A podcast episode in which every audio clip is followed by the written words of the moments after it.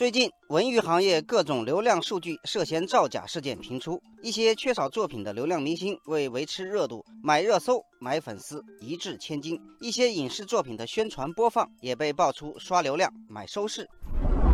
行业数据流量造假问题引发网友热议。网友岳小言问：某明星一条微博一年点击量超过一亿次，某电视剧三十三天播放点击量达到三百零九亿次，最多的一天高达十四亿次；某电影票房十几亿元，这些流量如果都是假的，那么又是怎么刷出来的呢？网友衣冠合离说：很多流量明星都会雇佣专人进行刷流量操作，主要工具是微博小号。这些微博账号可以直接网购，价格基本为一块钱十五个。网友木子阳补充说，除了转发量可以刷出来，粉丝数量、点赞量、评论量、阅读量都可以买。有公司专门提供虚假粉丝服务，价格从四十五块一万个到一千块一万个不等，刷量点赞价格则是三块钱一百个。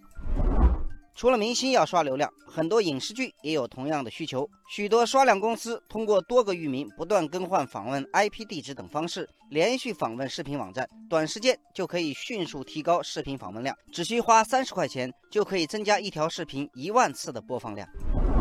网友小爱同学说，很多人都认为一部作品或某个艺人的受关注度与其市场潜力、商业价值成正向关系，而流量又是衡量受众关注度的一个量化指标。于是，影视圈就出现了唯流量论的不良倾向。网友天川雨露说，一些艺人不是凭借实力去打拼，而是通过数据造假获得人气、商业流量。而真正有实力的演员却接不到戏，流量明星们拿着高报酬，奉献着很差的演技，最终把烂片留给观众。长此以往，恶性循环，必然摧毁了整个大众娱乐行业。网友橘子汽水说：“参与明星流量造假的多是青少年。”他们在给自己的偶像造假时，也带歪社会价值观，认为一个人可以不需要任何唱功和才华，不需要任何演技和努力就能获得名利，从而树立起投机取巧、不劳而获的思想。有专家指出，随着有关部门加强监管，受众辨别能力不断增强，IP 加流量艺人的模式已经慢慢失灵了。